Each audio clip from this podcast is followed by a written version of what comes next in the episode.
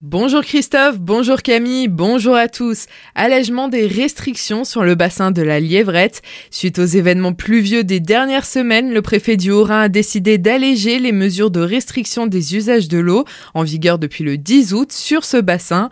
Il passe donc de la crise à l'alerte renforcée dans le Haut-Rhin mais aussi le Bas-Rhin. Et dans le Bas-Rhin, c'est aussi le cas pour le bassin hydrographique de la Bruche, N, Andelot et Gissen. Attention, il n'est cependant toujours pas possible d'arroser son jardin et laver sa voiture entre 8h et 20h. C'est aujourd'hui que commence la semaine européenne de la mobilité. Pourtant, la ligne SNCF Colmar-Metzeral est toujours une variable d'ajustement selon l'association de promotion du chemin de fer Colmar-Metzeral. Hier matin, pas moins de 80% des trains de la ligne ont été supprimés. Très peu ont été remplacés par un bus faute de chauffeur selon la PCM. Une rencontre entre tous les acteurs de la mobilité est prévu à Münster en octobre pour bâtir le futur plan de transport de la vallée. La 5G est arrivée à Haguenau. Hier, l'opérateur Orange a inauguré l'ouverture commerciale de la 5G à Haguenau, Bichevillers et Choigo-sur-Moder. 90% de la population des trois villes est officiellement couverte par le très haut débit. L'opérateur annonce que quasiment l'ensemble de la population du secteur devrait être couverte d'ici la fin de l'année et tout le territoire de la communauté d'agglomération d'Aguenau d'ici 2025. N'oubliez pas que ce week-end se tiendront les journées européennes du patrimoine. À cette occasion, la ville de Ribeauvillé propose plusieurs activités ce dimanche.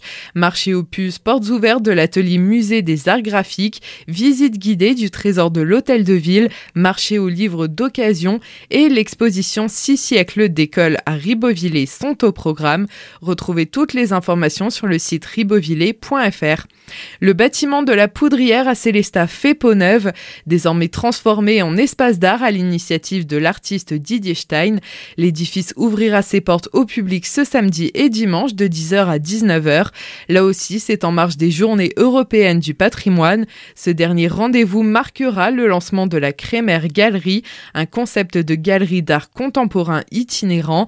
Didier Stein était au micro de Solène Martin pour nous parler de cette exposition à découvrir. Il y aura des œuvres assez exceptionnelles, donc il y a une soixantaine d'œuvres qui vont retracer en gros les 40 dernières années de, l'art contemporain, plus spécifiquement français, mais avec aussi un petit peu d'art contemporain africain et étranger. Alors, pour citer certaines des œuvres, il y aura du Schlosser, il y aura du Villeglé, du Warhol, du Kunz, du Aboudia, du Damien Hirst, donc qui sont euh, pour les amateurs d'art contemporain des pièces assez exceptionnelles. L'idée est de faire et découvrir la poudrière et l'art contemporain, que ce soit pour les initiés ou les moins initiés, et avec la présence également d'artistes du Grand Est, qui sont Daniel Gasser, Damien Ligier, Mathieu Grafenstaden, qui seront également sur place pour présenter leur travail. Vous pourrez d'ailleurs retrouver Didier Stein à l'antenne d'Azur FM ce soir à 19h.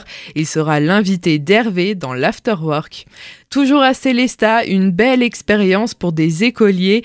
Hier, deux classes de CM2 des écoles Jean Monnet et d'Orlan ont eu la chance de découvrir la pratique du volleyball, entraînée par les joueuses de l'équipe de France féminine. Initiation au pass, service ou encore au smash était au programme de cette matinée. Elle était organisée dans le cadre de la quatrième journée du tournoi de France de volley qui s'est tenu à Célestat.